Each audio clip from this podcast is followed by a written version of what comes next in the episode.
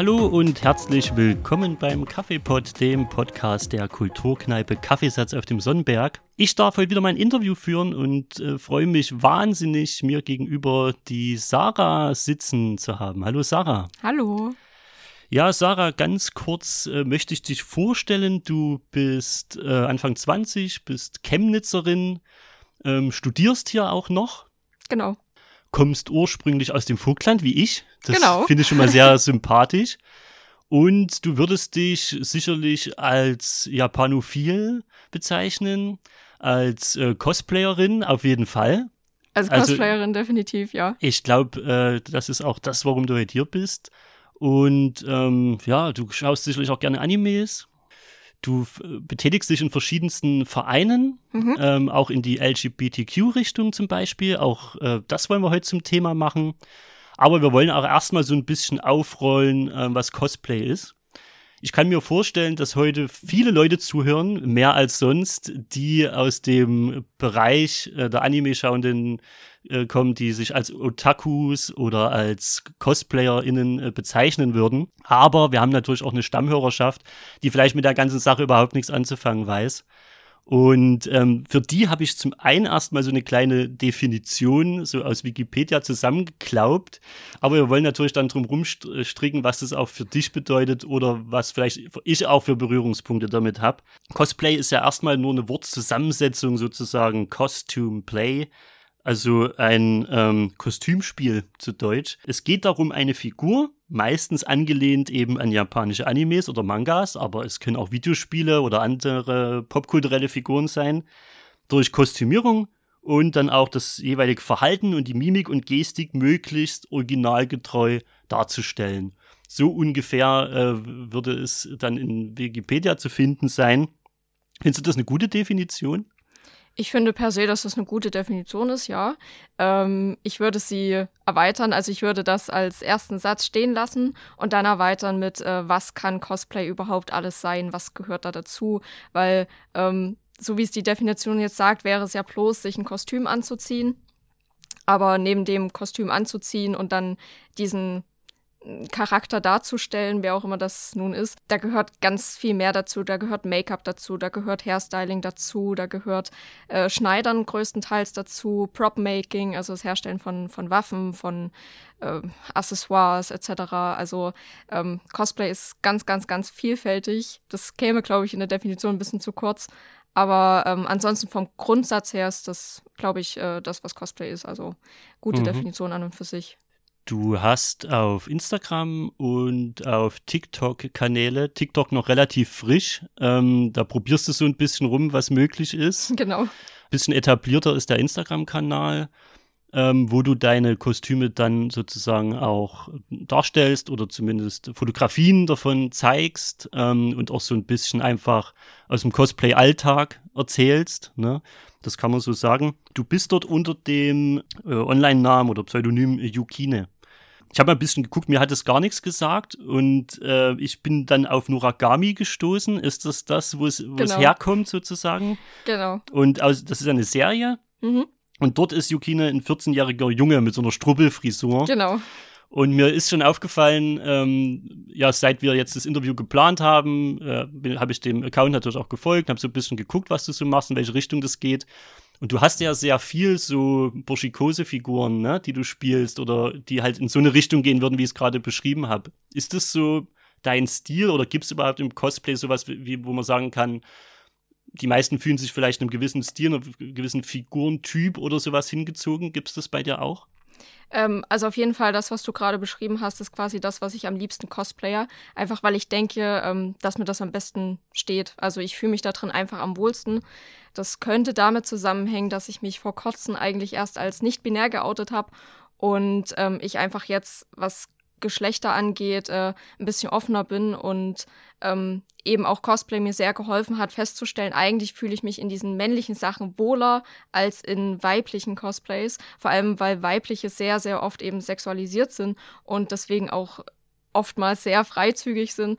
Und ähm, über die Jahre hinweg habe ich eben festgestellt, dass das einfach nicht meins ist. Es gibt viele talentierte Cosplayer, die sind wirklich wahre Shapeshifter, was das angeht. Also die können sehr gut weibliche Charaktere darstellen in allen Facetten, ob jung, ob alt, ob ähm, ja stark sexualisiert oder eben auch ganz unschuldig. Ähm, Gibt es ja ganz verschiedene Charaktere, die es aber dann halt auch schaffen, sehr, sehr männlich zu wirken und ähm, das ist ein Talent, das ich für mich noch nicht so entdeckt habe.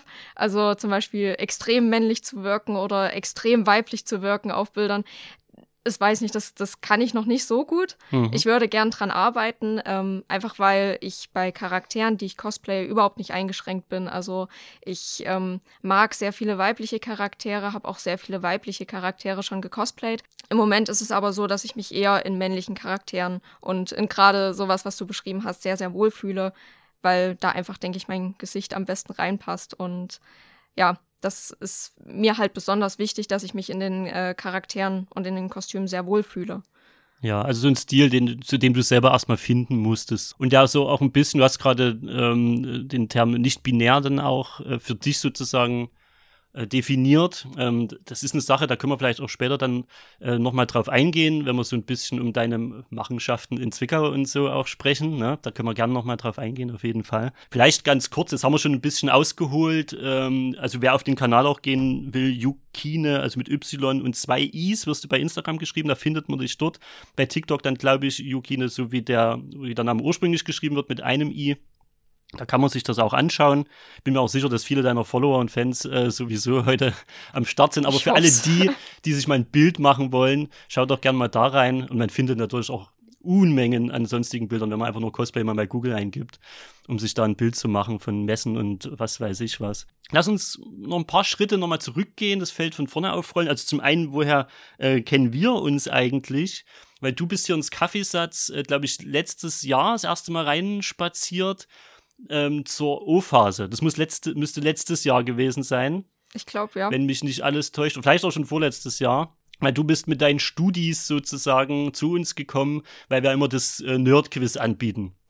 Und da hast, weiß ich nicht, ob du dich dann vielleicht auch schon ein bisschen angesprochen gefühlt hast, ähm, weil, naja, der Begriff Nerd deckt ja auch irgendwo die, die Anime-Fans so ein bisschen mit ab. Ne? Und äh, wir haben natürlich auch immer Fragen aus dem Bereich mit drin, auch wenn es eher so popkulturell durchgemischt ist. Und da hast du, glaube ich, das erste Mal Kontakt zum Kaffeesatz gehabt und da ist so dieser erste äh, Kontakt entstanden. Am Ende hast, warst du diejenige, die dann das Kaffeesatz und beziehungsweise das Quiz eingeladen hat zur Anime-Messe in Chemnitz, was wir natürlich mit funkelnden Augen angenommen haben. Das war irgendwie eine ganz coole Sache und wir wussten überhaupt nicht, auf was wir uns einlassen und hatten dann eine absolut tolle Zeit im Kraftwerk in Chemnitz äh, zu einer Anime-Messe, die unglaublich gut besucht war äh, dieses Jahr. Also ich glaube, ihr habt da auch sicherlich äh, viel Freude gehabt, oder? Auf jeden Fall, ja. Mhm. Ich glaube, was Besucherzahlen angeht, äh, hatten wir sicherlich Einbuße. Also ich könnte, ich meine zu wissen, dass es, glaube ich, ähm, vor Corona noch mehr Besucher waren. Ähm, mhm. Ich glaube, ganz normalen Einbruch, wie jeder eben äh, hatte, ja. aber ähm, ja, die war richtig gut besucht und es war sehr geil, dass ihr da wart, auf jeden Fall. Das Quiz kam super gut an, was ihr da gemacht habt. Ähm, und wir hoffen, das natürlich auch nochmal fortsetzen zu können. Aber gerne. das ist noch, genau, das ist noch ein bisschen Zukunftsmusik. Da müssen wir nochmal schauen, was sich dann noch ergibt. Auf jeden Fall. Ja, und so haben wir dann so ein bisschen, äh, ja, kollaboriert sozusagen zusammen und haben uns äh, dann Dinge ermöglicht. Und darüber kennen wir uns und ja, dann war für mich irgendwie die Sache klar, das wird sich auch mal alleine, weil wir das Thema einfach auch noch nicht bedient haben. Und wir sind ja ein Kulturpodcast und das ist ein Teil einer Subkultur, die einfach noch nicht stattgefunden hat. Und da habe ich gedacht, da bist du ein gutes Sprachrohr. So ist das alles zustande gekommen. Jetzt wollen wir natürlich auch erfahren, oder ich möchte das zumindest, vielleicht tut es die Zuhörer dann auch interessieren, wie du denn zu dem Ganzen gekommen bist, ähm, wie das bei dir so angefangen hat. Wir hatten ja so ein bisschen Vorgespräch und da bist du gedanklich zurückgegangen und musstest dann an eine Leipziger Buchmesse denken. Genau. Ähm, was findet denn, was, was, äh, kann man denn mit der Leipziger Buchmesse als äh, Cosplayer verbinden? Das wird ja vielleicht manchen erstmal ein bisschen abwegig erscheinen. Ja, also ich glaube, selbst die Nicht-Anime-Fans unter den Zuhörern kennen die Leipziger Buchmesse. Ähm, ich glaube, das ist die Messe hier in Sachsen. Ich glaube, äh, die wird jeder kennen. Und wer schon mal auf der Leipziger Buchmesse war, der weiß dort, dass dort auch Cosplayer rumspringen ähm, und fragt sich zunächst erstmal, okay, was ist das eigentlich? Und genauso war es bei mir damals auch. Ich hatte damals mit Anime und Manga nur so viel zu tun, dass ab und zu mal Naruto auf RTL 2 lief nach der Schule. Das, das war es eigentlich schon. Und ähm, ich kann mich erinnern, dass mein Großvater mich und meine Schwester das erste Mal mit nach Leipzig auf die Buchmesse genommen hat. Und ähm, da haben wir das erste Mal Cosplayer gesehen und wir fanden das ganz extrem toll. Ich fand es als Kind schon immer super toll, mich als irgendwas zu verkleiden und Make-up-technisch ein bisschen was auszuprobieren. Und ja, ich habe das erste Mal Cosplayer gesehen und ich fand das total toll. Habe mich natürlich viel zu sehr gefürchtet, die anzusprechen, weil ich erstmal gar keine Ahnung hatte, was da abging. Mhm. Aber habe dann äh, in irgendeinem Moment einen Naruto-Cosplayer gesehen oder Cosplayerin und ähm, ich war komplett fasziniert, weil das war der Anime damals für mich, damals für mich und äh, stand fest, ich will das unbedingt auch machen und dann habe ich ungefähr so mit 13, 12, 13 Jahren ähm, das Ganze so ein bisschen für mich entdeckt. Und das erste Cosplay war dann tatsächlich auch Naruto. Da muss ich so 13, 14 Jahre alt gewesen sein. So ganz genau kann ich mich daran leider nicht mehr erinnern. Ja, und dann war ich das erste Mal als Naruto selber auf der Leipziger Buchmesse und das war einfach ein Hammer-Feeling. Also man hat sich gut mit den Leuten verstanden, man hat Leute getroffen, mit denen man sich unterhalten konnte, Leute, die vielleicht auch wenig Berührungspunkte hatten, dann einfach gesagt hatten, hey, was, was geht denn ab? Warum siehst du so aus, wie du aussiehst? Mhm. Ähm, da gehört doch bestimmt auch eine Menge Mut dazu. Also wenn ich überlege, in dem Alter, gibt es so Teenager, ne, die sehr, sehr schüchtern sind, dazu habe ich definitiv auch gehört. Ähm, ich glaube, ich hätte das cool gefunden, aber ich hätte überhaupt nicht äh, den Mut gehabt, irgendwie in dieser Kostümierung dahin zu gehen. Man ist ja trotzdem noch so ein bisschen, ich meine, es ist größer geworden auf der Leipziger Buchmesse, aber man ist ja trotzdem noch ein bisschen Randerscheinung, so. Aber wenn es unglaublich gewachsen ist und dann zwischen, äh, zwischen Literaturinteressierten dort rumzustromern, ähm, wo hast du den Mut genommen oder war das, war, warst du einfach so überwältigt von der ganzen Sache, dass du gesagt hast, ich muss das einfach machen? Also tatsächlich war ich auch eher ein introvertiertes Kind. Und äh, wenn du das so erzählst, hätte man mir das wahrscheinlich auch eher nicht hingetan, dass ich äh, mich da trauen würde, das anzuziehen.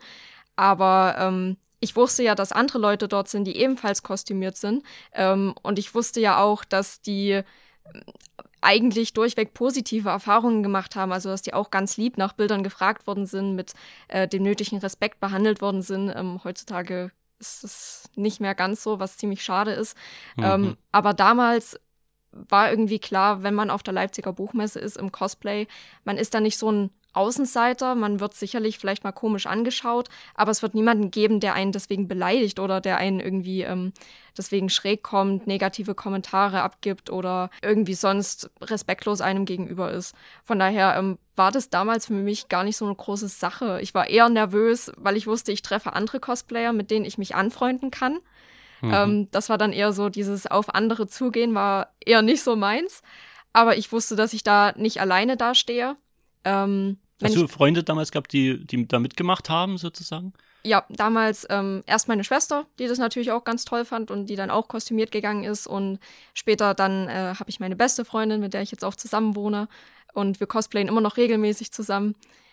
Wir waren dann einfach zu zweit, wir waren so unser Duo auf der Con und dann konnte uns eigentlich die ganze Welt mal kreuzweise so ungefähr. Also, also man, man hat ein starkes Gemeinschaftsgefühl, ja. sowohl mit den Leuten, mit denen man vielleicht hingeht oder sogar einen Partner-Cosplay hat oder sowas, aber auch die Gemeinschaft an für sich dort in der Gruppe. Genau. Und das okay. hat sich leider stark geändert mittlerweile. Ja, wie gesagt, ist eine Sache, wo wir auch nochmal drauf eingehen wollen. Du hast äh, im, im Vorgespräch oft von toxischer Community gesprochen. Also, dass da schon irgendwas im Argen ist äh, und dass es ja auch ein Anliegen ist, daran was zu ändern. Da können wir nochmal drauf eingehen.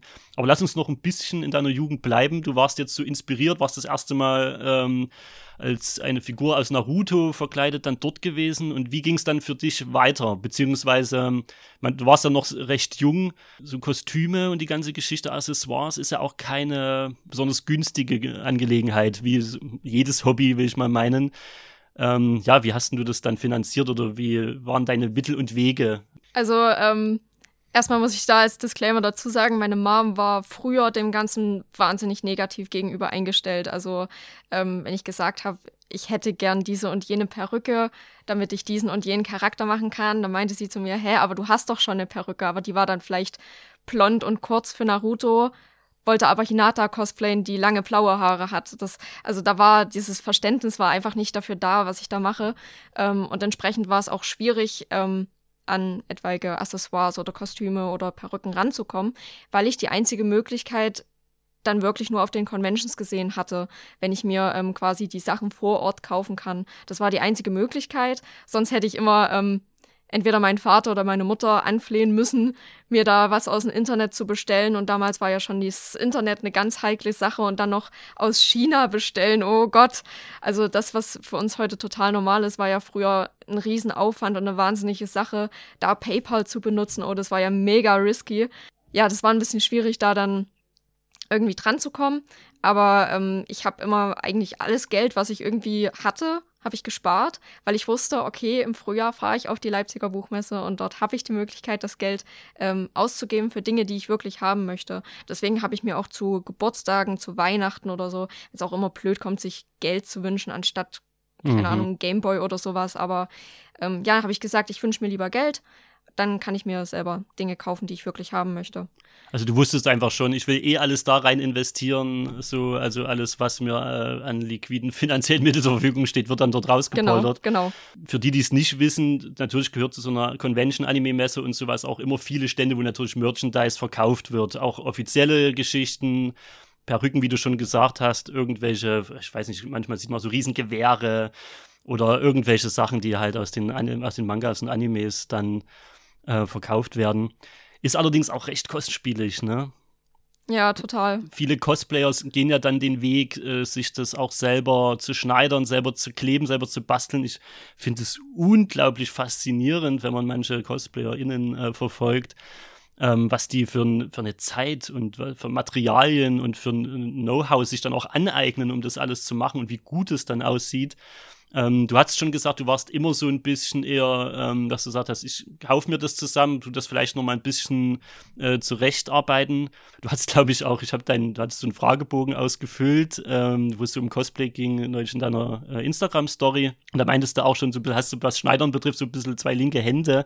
War das dann einfach das, wo es dran gescheitert ist? Äh, oder machst du tatsächlich auch trotzdem noch viel selbst? Also ich versuche tatsächlich an Kostümen so viel wie es geht selber zu machen, damit ich es eben nicht kaufen muss, obwohl ich dann wiederum die Materialien dafür kaufen muss. Also im Endeffekt ähm, habe ich beim einen oder beim anderen nichts gespart. Also es ist extrem, was teilweise zum Beispiel Stoffe ko äh, kosten, vor allem wenn du wirklich hochwertige Stoffe haben möchtest, ähm, damit das Kostüm auch entsprechend hochwertig aussieht. Also da, da spart man sich dann schlussendlich nichts, wenn man sich den Stoff kauft für keine Ahnung was für einen Meter oder halt mhm. halt das fertige Kostüm. Und wie du gesagt hast, ich habe total zwei linke Hände, wenn es um Schneidern geht. Deswegen Kostüme komplett selber zu machen, kommt für mich eigentlich absolut nicht in Frage. Ich weiß, das sieht dann nach absolut nichts aus und äh, dann würde ich mich auch nicht drin wohlfühlen. Ich versuche aber, ähm, wenn ich zum Beispiel Waffen, wie du gesagt hast, könnte man bestellen. Äh, meine neueste Errungenschaft ist ein 3D-Drucker. Ich versuche mir jetzt alles, was waffentechnisch da ist, ähm, selbst zu drucken, weil ich da bedeutend günstiger komme und vor allem das Ganze auch umweltfreundlicher ist tatsächlich. Also mhm. die, die, das Material, das Filament, was ich da benutze, das ist komplett biologisch abbaubar.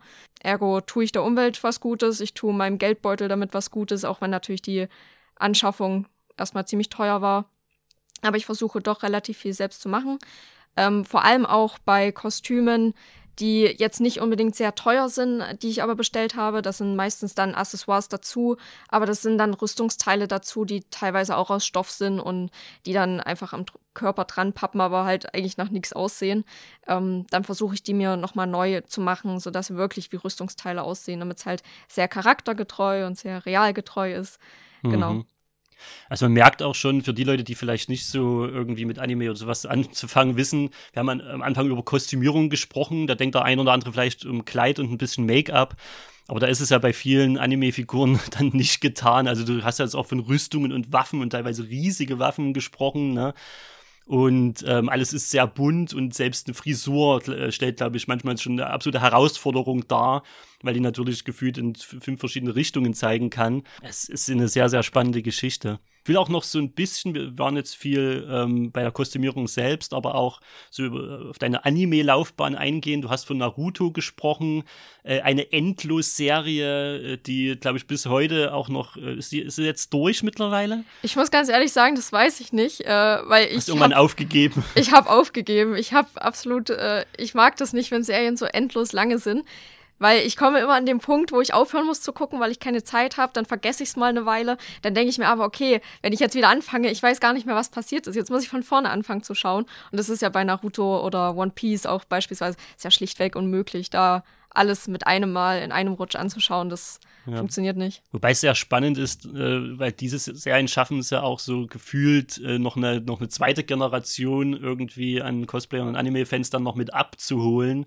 Einfach weil sie so unendlich lange laufen und äh, das, ja, man könnte sagen, als richt, richtige Klassiker gelten ja. sozusagen. Aber dich hat es dann auch so ein bisschen in andere Ecken verschlagen. Du hast ja natürlich den Anime-Kosmos erschlossen. Ähm, du hattest zum Beispiel von Elfenlied gesprochen, eine Serie, die, glaube ich, für dein zartes Alter in, äh, zu dem Moment äh, was du so 15 gewesen sein, schon, schon sehr hart zur Sache geht. Also im Anime- und Manga-Kosmos haben wir natürlich eine enorme Spannbreite auch von Themen, die bedient werden. Ähm, es gibt die verschiedensten Ausdrücke für ähm, Animes, die dann sich an junge äh, Jungs richten oder an ältere Jungs oder an junge Mädels und ältere Mädels und so weiter und so fort. Und dann kommen wir natürlich bis in die Ecke des Hentais. Ähm, Hentai japanisch für pervers, äh, was natürlich einfach nur äh, im Prinzip Trickfilmpornografie ist, wenn man so will. Und da hast du mir auch eine lustige Anekdote dazu erzählt. Ich weiß nicht, ob du die nochmal loswerden willst. Äh, was hatte ich da erzählt? Du hast irgendwas gesagt, dass ihr was ausgeliehen hattet. War das in der Ach Bücherei? Ja, ich ja, erinnere mich. Ja. Geschichte, an die ich mich nicht gerne erinnere. Ja, wir hatten einen Ferienjob in der Bücherei und ähm, da kamen wir quasi an jegliche Anime und Manga, die gerade so auf dem Markt sind, dran. Und äh, damals, wenn ich wir sage, ich und meine beste Freundin, wir waren noch sehr, sehr jung und unerfahren, was das angeht. Ich glaube, das war wirklich das äh, erste Jahr noch mit, wo wir Manga und Anime so für uns erschlossen haben. Und äh, wir kamen auf die glorreiche Idee, dass wir uns einfach irgendeinen Anime bestellen, den es gibt. Wirklich irgendeinen, total egal. Und ähm, Hauptsache ja, neuer Stoff. Sozusagen. Hauptsache neuer ja. Stoff, genau. Ein bisschen so die Addiction füttern. Also irgendwas, war uns, war uns total egal, worum es da ging. Wir wollten einfach nur mehr sehen. Und wir hatten Zugang zu dem Rechner, zu dem Computer von ähm, von diesem Büchershop und konnten da halt einfach mal durch die Liste durchschauen. Und da war ein Anime dabei, der hieß Yuzuka no Sora. Und wir dachten, na Mensch, es sieht doch cute aus da, das Titelbild mit, mit äh, dem Bruder interessant, dass du dich noch an den Titel erinnerst. Das hat sich ein bisschen eingebrannt. Ja, das hat sich eingebrannt. Also ich habe ich hab nichts erwartet. Wir haben den bestellt, der kam an, wir haben ihn bezahlt.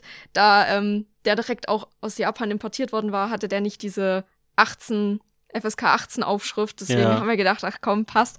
Und wir haben den zu Hause in den DVD-Player reingeschoben und mussten dann, ich glaube, nach zwei, drei Folgen, wir fanden den voll gut, der war mega, aber nach zwei, drei Folgen mussten wir dann feststellen, ähm, dass das eben ein Hentai ist und meine Mutter war im Raum und da gab es eine sehr interessante Szene mit einem Bruder und einer Schwester, was in Hentai wohl auch sehr beliebt ist, da Verwandte Thema Step Pro, I'm stuck und sowas. Also, ja, ja, ich glaube, das ist auch in der allgemeinen Pornografie ein sehr geläufiges ja. Thema, ja. Also genau, genau sowas war der Plot davon und ähm, meine Mutter hat das halt mitgeguckt, weil die fand das auch ganz niedlich und ja, plötzlich ist eben diese Szene gekommen und ich glaube, so schnell wurde der Fernseher in, in meiner Kindheit noch nie ausgeschalten wegen irgendwas.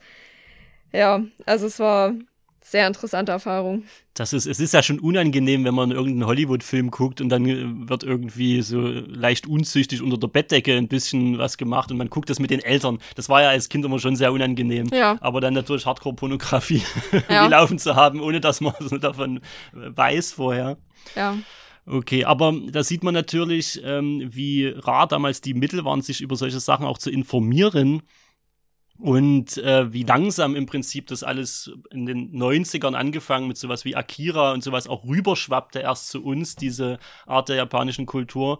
Ja, und heute gibt's riesige Datenbanken, heute gibt's YouTube, heute gibt's äh, viele Mittel und Wege, sich zu informieren. und auch einen japanischen Titel mal einzugeben und natürlich kommt auch viel mehr rüber und man weiß einfach besser Bescheid. Ne? Was sind denn heute so deine Lieblingsserien oder was guckst du vielleicht auch aktuell, ähm, beziehungsweise welche Art von Anime? Ich meine, das ja, Kosmos ist unerschöpflich und wahrscheinlich fällt es schwer, sich auf einen was festzulegen. Aber was ist so generell deine Art von Anime, die dich immer wieder anzieht? Um, ähm, das ist eine sehr schwierige Frage. Es wäre so, als würdest du eine Mutter fragen, welches ihrer Kinder sie am liebsten hat. Also es ist unglaublich schwer zu beantworten. Ähm, du kannst doch nur ein paar Beispiele. Es muss ja keine, äh, keine Vollständigkeit jetzt haben. Okay. Ne? Also, äh, was ich aktuell sehr gerne äh, schaue, beziehungsweise jetzt durchgeschaut habe, war Tokyo Revengers. Den würde ich dir sehr empfehlen, aufgrund äh, der Sachen, die du gesagt hast, die dich äh, früher oder auch mhm. Stefan früher interessiert haben. Äh, den würde ich euch sehr empfehlen. Da geht es äh, so ein bisschen um Gangs in Tokio und Zeitreisen. Sehr coole Sache auf jeden Fall.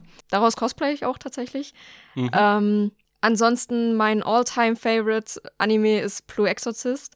Da geht es um ein, ein ja, einen Jungen, ähm, der eines Tages herausfindet, dass er der Sohn Satans ist und äh, Satan möchte natürlich die Weltherrschaft, man kennt's. Mhm. Und er muss Satan aufhalten in dem Sinne.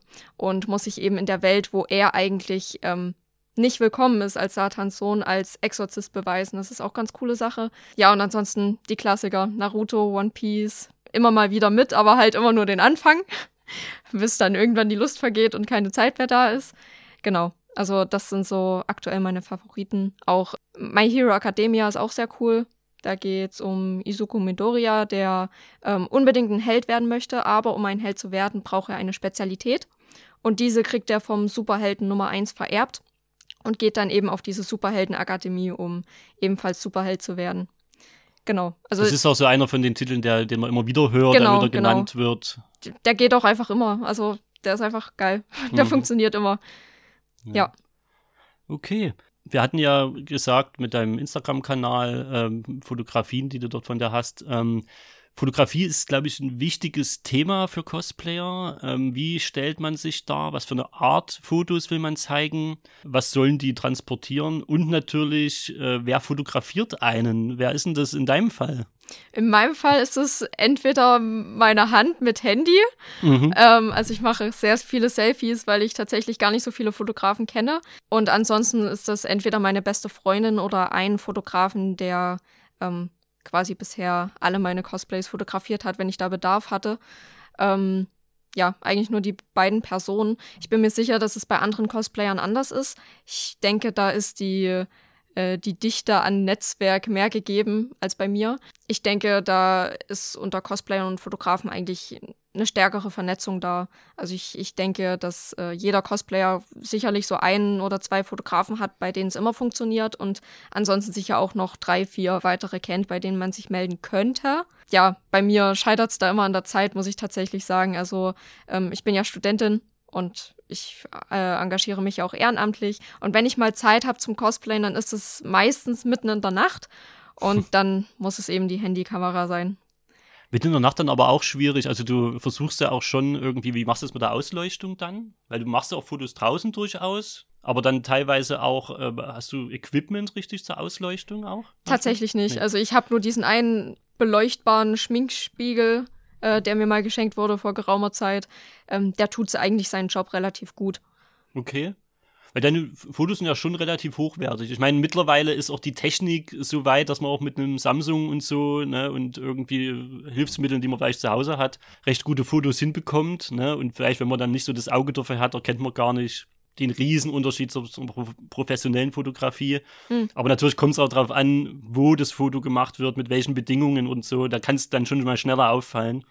Aber nee, ich habe gedacht, da äh, hast du sogar noch ein bisschen, bisschen mehr Equipment oder sowas. Also ich wollte nee. nur sagen, deine Fotos sehen recht gut aus. Dankeschön. Sehen ich habe ich hab tatsächlich nicht mal ein Stativ. Ich habe immer nur äh, meine, also ich habe meine Cosplays in Kisten drin mhm. und die mhm. stapel ich aufeinander und mein Handy lehne ich dann quasi auf irgendeiner Kiste an die nächste draufstehende Kiste ja. an. Das, das ist mein Stativ und dann steht oben noch äh, der Selfie-Spiegel mit angeschaltetem Licht drauf und dann war es das. Ja. Bei der Anime-Messe war mir aufgefallen, ähm, aber das, das sieht man ja meinetwegen auch bei der Leipziger Buchmesse oder auf Conventions, dass ähm, das Fotografieren gehört dazu. Egal, ob du besonders auffällig bist ne, oder gerade einen sehr populären Anime oder Manga äh, porträtierst und die Leute einfach auf dich zukommen und sagen, können wir ein Foto machen aber auch natürlich das Posieren, ums Kraftwerk rum, ne, wurden Posen geschmissen, in Gruppen, alleine. Gehört das Fotografieren dazu? Also hast du das Gefühl, auch dieses Präsentieren ins Internet, ich meine, das ist ja auch was, was jeder auch außerhalb des Cosplays-Bereichs viel macht. Aber ist das bei euch stärker vertreten, auch dieser Wunsch der Präsentation nach außen hin? Oder kennst du auch durchaus Leute, denen das gar nicht so wichtig ist? Ich kenne Leute, die tatsächlich nicht viel auf sozialen Medien posten aber Cosplayer sind und auch von ihren Cosplays eigentlich nicht, oder sagen wir mal, nicht alles zeigen, nicht viel zeigen, vielleicht einiges, aber nicht, nicht viel, nicht alles. Ich denke, in gewisser Weise gehört es schon dazu. Allerdings ähm, finde ich, also wir haben ja schon gesagt, äh, Cosplay besteht aus Costume und Play. Und dieser Play-Teil, der, fehl, äh, der fehlt einfach. Also du bist immer noch du selbst, du hast nur ein Kostüm an. Und auf Fotos schafft man sich dann mehr in den Charakter hineinzufinden. Und ich persönlich mag Fotos sehr gerne, weil ich dann festhalten kann, was ich gemacht habe. Und zum Beispiel meine Mutter, die mittlerweile übrigens sehr dahinter steht, hinter dem Hobby, ihr zum Beispiel äh, die Bilder zeigen kann und die freut sich und die zeigt sie den Arbeitskollegen und die freuen sich auch. Also es ist einfach so ein bisschen, ja, ich mache das weniger für die, für die Außenwelt, sondern eher viel mehr für mich. Und das natürlich auf Instagram zu teilen, ist die eine Sache. Das äh, macht auch recht Spaß und dann äh, schafft man es auch über Instagram, sich gut zu vernetzen, wenn man da einfach aktiv ist, klar. Aber ähm, ich finde nicht, dass es der wichtigste Teil von Cosplay ist, sagen wir es mal so. Also dann doch lieber das Kostüme herstellen, auf Conventions gehen, ähm, andere Cosplayer treffen, sich mit denen vernetzen. Ähm, finde ich dann noch wichtiger als ja Fotos an sich. Mhm. Aber natürlich ist es ein Teil, den man nicht absprechen kann, der auch dazugehört und der vor allem auch äh, sehr viel Spaß macht. Also ja, sich verschiedene Posen auszudenken, ein bisschen mit der Bearbeitung zu experimentieren. Das machen viele Cosplayer sehr gerne, ich auch. Und ähm, ja, deswegen ist schon ein Teil davon, ja, auf jeden Fall. Mhm, also es ist so ein weiterer Aspekt, der sozusagen dann noch genau. äh, mit reinspielt. Wie stehst du zu sehr freizügigen äh, Cosplays, Fotografien, die ja, ich meine, das kann unterschiedliche Formen der Qualität ja auch beinhalten. Mhm. Ne? Es gibt so eine Jessica Nigri, äh, der man wahrscheinlich nicht absprechen kann, dass sie das sehr gut macht ähm, die aber auch so schon irgendwo im softpornografischen Bereich wandelt und wahrscheinlich hinter der Paywall, weiß ich gar nicht, ob sie da mal blank gezogen hat, aber es wird schon, ist schon sehr schlüpfrig und es gibt natürlich dann auch einfach äh, Damen und Herren, meistens sind es eben doch die Damen, die halt sich im Pikachu-Tanga hinstellen und meinen, sie machen jetzt ein Cosplay.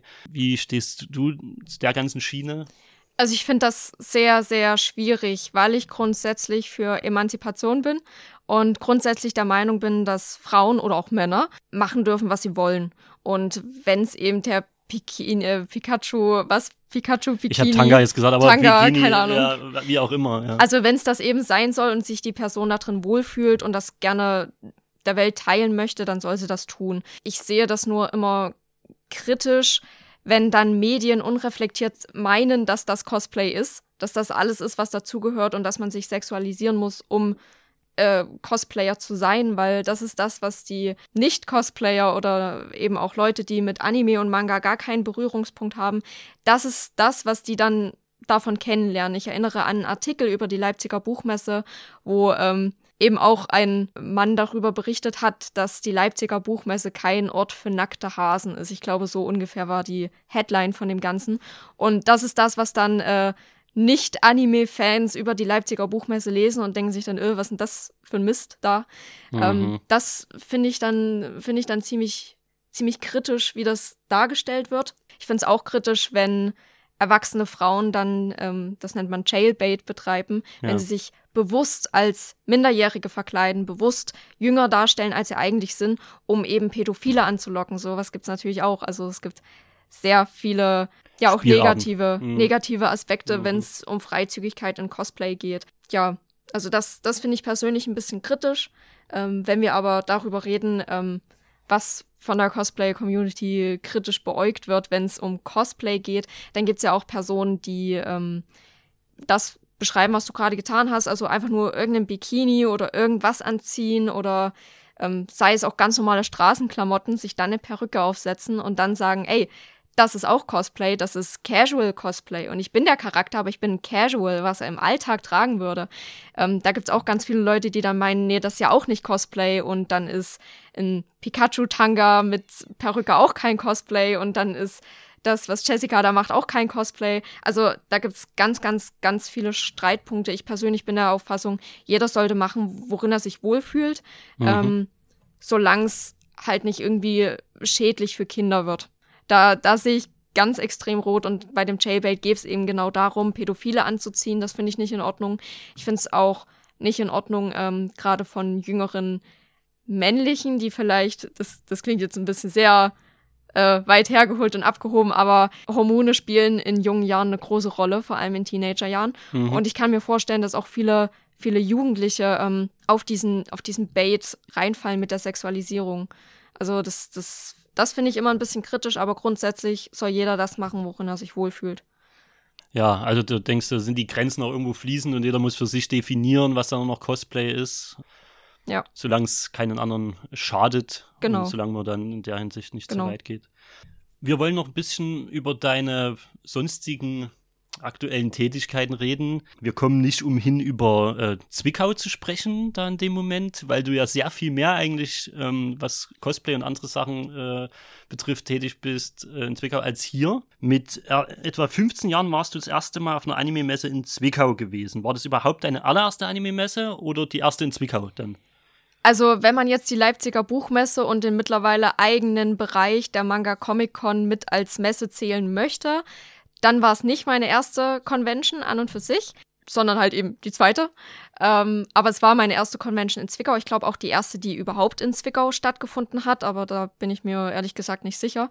Genau, das muss dann so 2015 rum genau. gewesen sein und die wurde vom Zack e.V. veranstaltet. Das ist der Zwickauer Anime Club und Kulturtreffen. Ähm, von dem wurde das organisiert. Und da hast du mir erzählt, da hast du das erste Mal so professioneller gecosplayt, warst in einem Contest. Mhm. Da bist du mit deiner Mitbewohnerin, besten Freundin äh, dort gewesen. Hast, äh, ihr habt als Link und Navi. Äh, wer war Link? Ich war Link. Du warst Link, ja. alles klar, sie war Navi. Und ihr habt direkt gewonnen. Ja. Ähm, was war das für eine Erfahrung? Äh, eine ziemlich krasse, also eine ziemlich unerwartete vor allem, ähm, weil wir sind nicht mit dem erwart mit der Erwartung an die Convention rangegangen, da jetzt auf einem Wettbewerb mitzumachen und noch weniger mit der Erwartung, dass wir das auch noch gewinnen. Das war eigentlich eine relativ spontane Sache. Wir wurden einfach gefragt von der von der Olga, von der von die da den Cosplay-Wettbewerb veranstaltet haben. Hey, habt ihr nicht Lust mitzumachen? Ihr seht voll gut aus, könnte vielleicht was rumkommen, weil so viele nehmen nicht teil. Achso, ihr ähm, seid nicht mit dem Plan hin, direkt den, Nein, den Contest bei zu wohnen. Sozusagen. Überhaupt nicht. Wir wussten ja. nicht mal, dass es einen Contest gibt. Das, das hat sich völlig random ergeben, haben wir gesagt, na gut, der ist in einer halben Stunde, jetzt müssen wir uns irgendwie in einer halben Stunde irgendwas ausdenken, was wir jetzt machen. Haben wir gesagt, okay, ähm, wir können es ja mal probieren. Und dann haben wir uns wirklich innerhalb von zehn Minuten irgendwie eine Show ausgedacht, wo äh, Navi diese die Ocarina klaut und sagt, es ist eine Flöte und Link immer wieder sagt, nein, das ist keine Flöte, es ist eine Ocarina und die sich eben hin und her streiten. Also eigentlich was völlig Banales und auch rückblickend echt bescheuert. Also es war, es war wirklich bescheuert, aber. Also es ging bei dem Contest darum, ihr geht auf die Bühne, stellt eine Situation dar, ein kurzes Schauspiel sozusagen innerhalb eurer Charaktere und das habt ihr euch dort völlig aus den Fingern gesaugt, sozusagen. Ja. Ist das generell, wenn man jetzt von Contest auf solchen Messen spricht, geht das immer in die Richtung oder kann ein Contest auch einen ganz anderen Anstrich haben oder andere Sachen sozusagen abfordern, sage ich mal? Also es gibt ganz verschiedene Arten von Contest. Das, wo wir mitgemacht haben, das nennt man dann Performance, klar. Ähm, wo es halt wirklich um die Performance geht, die wir in dem Augenblick dann improvisiert haben. Ähm, es gibt aber ganz verschiedene. Es gibt dann noch den sogenannten japanischen, in Anführungszeichen, Contest. Da geht es ums Kostüm. Ähm, da ist es dann auch in der Regel so, dass das Kostüm eben nicht gekauft sein darf, damit es überhaupt äh, das, das Kostüm an sich, die, die Nähte, die Bastelarbeiten, damit das überhaupt bewertet werden kann. Ähm, dann gibt es noch Fotowettbewerbe, wie zum Beispiel den der Leipziger Community Cosplay Contest war das, der war 2020, den ich gewonnen habe, auch sehr unerwartet. Ähm, da ging es tatsächlich ums Foto. Also wer das beste Foto einreicht, äh, der hat das dann gewonnen. Habe ich auch keine Ahnung, wie ich das, wie ich das gerockt habe, aber ich habe es gerockt. Und dann gibt es noch ja, die, die ganz standardmäßigen Wahlen, also ähm, siehe Cosplay-Ball-König beispielsweise und Cosplay-Ball-Königin, mhm. die ich auch schon mal gewonnen habe. Also ähm, alles schon mal mitgenommen hier war. Ich habe alles mitgenommen. Ja, ich, ich weiß auch nicht, wie ich das mache. Ich habe an äh, drei solchen Competition teilgenommen und habe alle drei gewonnen. Ich weiß nicht, wie ich das gemacht habe. Wahrscheinlich mehr Glück als Verstand. Vielleicht ein bisschen Charme. ich weiß es nicht. Aber ähm, ja, es war alles sehr überraschend, aber natürlich freut man sich total und es hat auch sehr, sehr viel Spaß gemacht, ähm, da sich mal mit anderen zu messen in der Hinsicht, ja. Weil ähm, man kennt es von jedem Hobby, zum Beispiel, wenn man reiten geht, dann geht man auf Turniere. Wenn man ähm, Karten spielt, dann gewinnt man das Kartenspiel oder verliert es eben gegen den anderen. Also irgendwo ähm, ist immer so ein bisschen bei jedem Hobby irgendwie die Möglichkeit, sich mit anderen zu messen. Und das war eigentlich ganz spannend, das mal zu machen weil ich das im Normalfall nicht tue. Also im Normalfall vergleiche ich mich nicht mit anderen, weil, wie ich es vorhin schon gesagt habe und immer wieder predige, es geht darum, dass ich mich wohlfühle und mir das Spaß macht und äh, solange es mir Spaß macht und den anderen nicht wehtut und niemanden verletzt und nicht diskriminierend ist und so weiter, soll jeder machen, was er will. Genau. Aber so ein offener, ehrlicher Wettstreit kann ja auch seine Vorzüge haben. Genau. Ne? Da genau. sind ja die Regeln auch einfach klar abgesteckt. Genau man muss ja nicht teilnehmen, aber ihr habt euch äh, getraut zu diesem Zeitpunkt und dann wahrscheinlich auch Blut geleckt. Wurde da über eine Jury abgestimmt oder macht es dann äh, das Publikum? Wie es damals war, weiß ich tatsächlich gar nicht mehr. Ähm, aber das kann so und so sein. Das kann hm. so und so sein. Ich bin jetzt festes Jurymitglied auf, äh, den, auf der Messe, die jetzt nächstes Jahr hier in Chemnitz stattfinden wird. Vielleicht reden wir da auch später nochmal drüber. Das habe ich auch schon zweimal gemacht, glaube ich, Jurymitglied. Das macht auch extrem viel Spaß. Grundsätzlich ist da auch wichtig, dass du halt was davon verstehst. Also gerade wenn du Kostüme bewertest, ähm, musst du halt schauen, verstehst du was von Costume Making, verstehst du was von Schneidern und so weiter. Da bin ich natürlich raus. Aber wenn es um Prop Making geht, also Waffen herstellen etc., Accessoires und so weiter oder Flügel oder so, da bin ich voll dabei. Ja, also es gibt Juries. Wir hatten aber auch schon jetzt auf verschiedenen Conventions erlebt, dass ähm, das Publikum mit Lautstärke abgestimmt hat. Es gab auch schon. Wahlzettel, mhm. also gibt es ganz verschiedene Möglichkeiten, quasi je nachdem, was du für eine Publikumszahl hast und wie du die abstimmen lassen kannst. Mhm. Genau. Und auf dieser einen ersten großen Messe hast du auch den, den dürfen wir hier nicht unerwähnt lassen, den Robert äh, den kennengelernt. Äh, Ro sorry, Robin. Habe ich mir auch falsch aufgeschrieben. Robin Schuchert auf jeden Fall. Genau, der Von dem Robin. sprechen wir. Sorry, Robin, wenn ich dich so falsch angekündigt habe. Vielleicht willst du zu ihm was sagen. Er ist ja so ein bunter Hund, so ein Tausendsassa, so ein bisschen auch in der Anime-Welt des Ostens, möchte man sagen, oder Sachsens zumindest. Ähm, wer ist Robin? Also Robin ist erstmal ein ganz, ganz lieber. Grüße gehen raus an dieser Stelle. Äh, Robin organisiert jetzt ein eigenes kleines Cosplay-Treffen unter dem Deckmantel Jacked, japanisches Anime-Cosplay-Kulturtreffen. Ähm, das hat sich so ein bisschen entwickelt, weil bei dem, dem Zack, über den wir vorhin geredet haben, ähm, da war nicht mehr so viel los. Klar, ähm, die Mitarbeiter hatten eigene Interessen, so wie ich das mitbekommen habe, und deswegen hat sich das alles so ein bisschen verlaufen. Und er den gibt es gar nicht mehr, oder? Äh ich denke, äh, den gibt's wieder. Ich glaube, der ist jetzt auch wieder am Kommen. Also ich glaube, der macht jetzt wieder was, aber bin ich mir Die überhaupt nicht sicher. Internetseite sah recht aktuell aus. Ja. Deswegen, ich hatte bloß geguckt und bin dann natürlich dann auch äh, über Robin auf dieses äh, Jacked wird ausgesprochen. Ja, genau. Also Japan Anime Cosplay Kulturtreffen. Mhm die gro zweite große Instanz dann in, in Zwickau Quasi, sozusagen. genau. Ja. Also ich, ich bin mir nicht sicher, ob das Zack aktiv ist. Ich glaube schon. Ich glaube neulich was gesehen zu hat, haben, aber ich bin mir nicht sicher. Die ähm, können sich ja mal rückmelden, wenn sie es hören oder wir teilen es mit auf äh, Können sich rückmelden, so. ja. Genau. Also Robin hat auf jeden Fall dann das Checked ins Leben äh, mhm. äh, gerufen. Das waren zuerst kleinere Treffen am Schwanenteich in Chemnitz. Ähm, irgendwo auf einer Wiese haben wir immer Cosplay-Picknick gemacht. Ähm, das war auch wirklich gut besucht. Und ähm, irgendwann hat sich das ergeben, da habe ich auch nicht so den Einblick, wie das alles passiert ist. Hat eine Kooperation mit dem einerseits mit dem Kraftwerk hier in Chemnitz und einerseits mit dem alten Gasometer in Zwickau. Mhm. Und jetzt hält er einmal hier in Chemnitz ein Cosplay-Treffen ab monatlich und einmal auch in Zwickau monatlich. Ich glaube, im Kraftwerk am ersten Sonntag im Monat und ich glaube, Cosplay-Treffen ist am zweiten Sonntag im Monat in Zwickau. Habe ich jetzt verhauen? Das könnt ihr nachgucken das auf der Internetseite. ja, also J-A-C-K-T äh, Jagd geschrieben. Einfach mal rein und Zwickau am besten noch dazu eingeben. Und dann kommt ihr auf die Seite und dann könnt ihr euch die aktuellsten Informationen da holen. Genau, da werden sehr in bunter Vielfalt Sachen organisiert, ähm, auch in verschiedenen Orten. Aber ihr seid durchaus auch in Chemnitz, also alleine mit der Anime-Messe natürlich, die geht, die läuft darüber, ne? Mhm. Aber auch sonstige Treffen vielleicht in, in einem kleineren Rahmen sozusagen. Genau. Also Und einmal im Monat eben dieses Cosplay-Treffen hier im Kraftwerk. Ähm, dann steht jetzt am 11. September ein Schwimmbad-Shooting an. Das ist wieder in Zwickau. Dann findet noch die Halloween Convention statt am 22.11. im Kraftwerk und 10. 10. genau. Am 10. Am 22. Wir, wir werden die Termine am Ende auch nochmal, da können wir dann nochmal drauf äh, zu sprechen kommen, alles, was jetzt so ansteht, nochmal aufzurollen. Wir nehmen jetzt Ende August auf. Es kann sein, dass manche Sachen dann schon vorbei sind. Wir versuchen die Folge hier im September noch zu veröffentlichen, dass dann noch die Termine möglichst aktuell sind. Aber diese regulären Treffen, das ist dann auch durchaus was für Neulinge.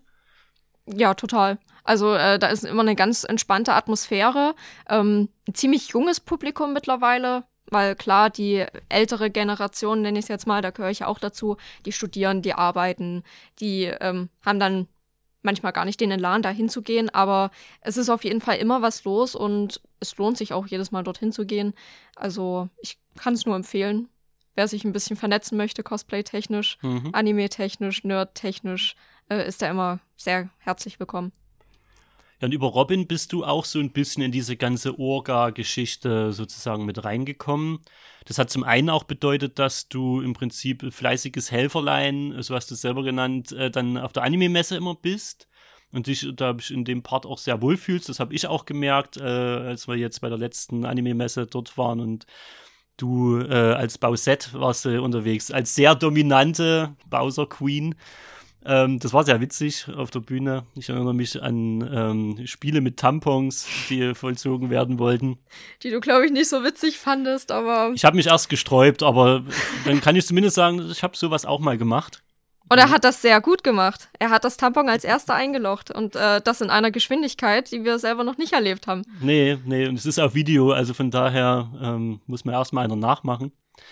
Ähm, nee, und man merkt einfach, wie wohl du dich in, der Rolle, in so einer Rolle fühlst. Also nicht bloß jetzt als dominante Bausette und Spieleleiterin, sondern einfach auf der Messe selbst, wie du da aufgehst. Und ähm, das war so die eine Geschichte. Und da kommen wir noch mal ein bisschen zu einem anderen Thema oder vielleicht überlappt sich das ja auch, das wollen wir so ein bisschen erschließen.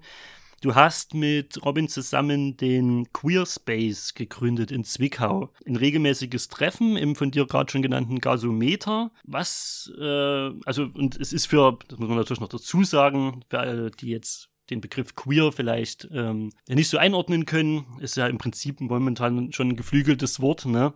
Äh, es geht um die LGBTQIA-Plus-Bewegung, also im Prinzip äh, Schwule, Lesben, Intersexuelle und so weiter, die sich als, du hattest vorhin schon mal erwähnt, jetzt vielleicht auch nicht binär fühlen oder im Prinzip eine andere sexuelle Ausrichtung als die heteronormative haben wenn wir es mal so nennen wollen. Was bedeutet das für dich? Was war für dich irgendwie? Du kannst mich auch korrigieren in dem, was ich gerade gesagt habe, wenn es ein bisschen zu holprig klang oder so. Warum war es dir ein Anliegen, ähm, das zu gründen?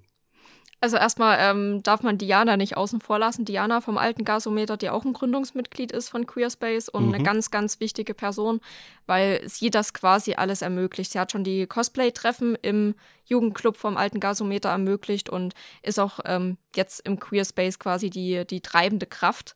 Ja, wie ich dazu gekommen bin. Also ich bin schon sehr, sehr lange als asexuell geoutet. Damit gehe ich auch offen um, offen in der Familie, meinen Freunden gegenüber, eigentlich allen gegenüber. ist halt was, was man einem nicht sofort ansieht, wenn man asexuell ist. Aber somit gehöre ich halt selber zu dieser LGBT-Community dazu.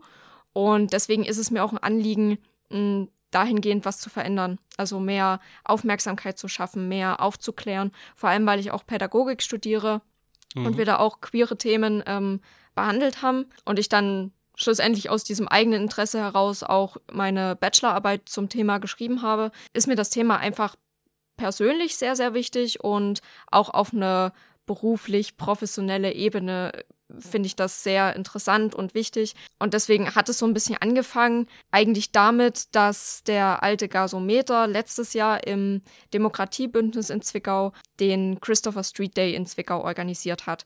Und auf diesem war auch Robin mit seinem Stand für sein, sein Anime-Treffen. Und äh, an dem Tag wurde mir Diana eigentlich vorgestellt von Robin. Die mhm. kannten sich aufgrund der Treffen ja schon länger. Und ähm, da wurde ich gefragt dann anschließend im Nachhinein, ob ich nicht ähm, dieses Queer-Treffen mitgründen möchte ob ich da nicht äh, Teil von der Organisation werden möchte. Und in dem Moment wusste ich erstmal nicht, wo mir der Kopf stand, weil Studium ganz arg viel und ich brauche ein Praktikum und ah, und dann kam mir die Idee, hey, ähm, man kann das doch verbinden. Also dann mache ich das quasi als Praktikum für mein Studium, was ich eh machen muss, kann die Hausarbeit dazu schreiben und kann mich trotzdem mit dem Thema auseinandersetzen und weiß, ich habe irgendwie was geschaffen, einen sicheren Raum geschaffen für Jugendliche. Weil das ist das Queer Space, ein ja. sicherer Raum für Jugendliche und eigentlich auch für junge Erwachsene. Wir erleben bloß, dass unser Publikum sehr, sehr jung ist teilweise. Also Erwachsene reich, erreichen wir tatsächlich fast gar nicht. Was ähm, wir von der Organisation natürlich sehr schade finden, weil wir natürlich auch uns gerne mit älteren LGBT-Personen äh, vernetzen würden.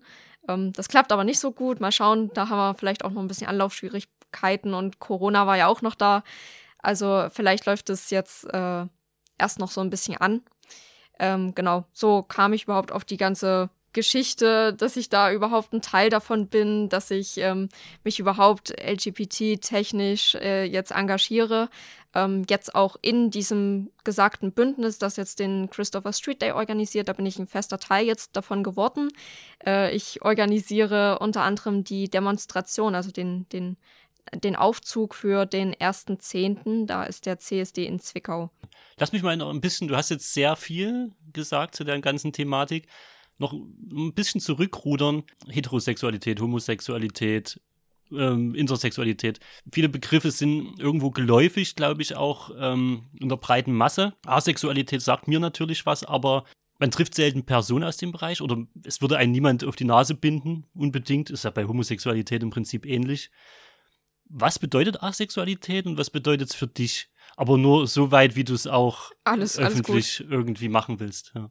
Ähm, also Asexualität per se bedeutet, dass man keine sexuelle Anziehung gegenüber äh, einer anderen Person empfindet. Mhm. Ähm, da gibt es ganz oft Vorurteile wie, ähm, wir wollten ja dann eine Beziehung fühlen, kannst du dann äh, führen, kannst du überhaupt jemanden lieben, hast du Gefühle, so in die Richtung. Da gibt's muss dazu sagen, du hast ja einen Partner. Ich habe einen mhm. Partner, ja, und wir haben auch äh, Geschlechtsverkehr. Oh.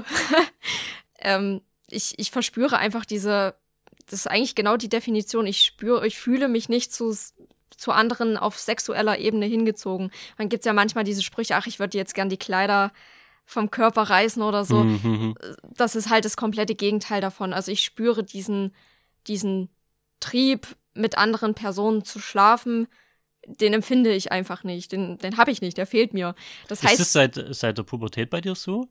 Ähm, es ist, ist schwierig. Ich kann es noch nicht so ganz einschätzen, weil dieses Bewusstsein dafür war nicht von Anfang an da. Also es war nicht so, dass ich aufgestanden bin und wusste, okay, ich bin jetzt asexuell. Ja, eben. Sondern ja. es ist eher was, was so mit der Zeit kam, mit, mit mehreren Partnern kam, wo man sich dann immer gefragt hat, okay, warum, warum bin ich anders? Warum spüre ich das jetzt so und warum bin ich nicht normal, in Anführungszeichen. Also Darauf will ich ja, hinaus, weil das kann ja extreme Unsicherheiten genau, hervorrufen, genau. gerade in so einer übersexualisierten mhm. sexualisierten Gesellschaft. Und ähm, war das dann, also war, wie lief das dann bei dir? War das einfach sehr viel Verunsicherung und dann irgendwann übers Studium hast du so eine Definition auch für dich gefunden oder hast dich daran getastet? Oder warst du vielleicht sogar bei Ärzten deswegen und hast da irgendwelche Sachen hormonell irgendwie ausgeschlossen? Oder wie, wie, wie engt man äh, das für sich ein? Ja? Weil ich finde, bei Homosexualität ist wahrscheinlich eindeutiger, wenn du halt irgendwann sagst, okay, also ich ziehe mich, finde find halt zu Männern hingezogen oder zu Frauen, je nachdem, ähm, und eben nicht zum gegenüberliegenden Geschlecht. Wie stellt man das in der Asexualität zweifelsohne fest und muss man es überhaupt zweifelsohne feststellen? Das ist ja noch eine andere Frage. Also ich finde nicht, dass man es zweifelsohne feststellen muss, ähm, weil ich finde, gerade auf sexueller Ebene, das geht eigentlich nur mich und meinen Partner was an. Mhm. Und deswegen ist es auch so schwer, das rauszufinden, weil ähm, bist du homosexuell, also bist du ein Mann und stehst auf andere Männer, dann kriegst du das in der Regel nach und nach, je mehr Männer und Frauen du vielleicht mal begegnest oder kennenlernst, stellt man das nach und nach fest.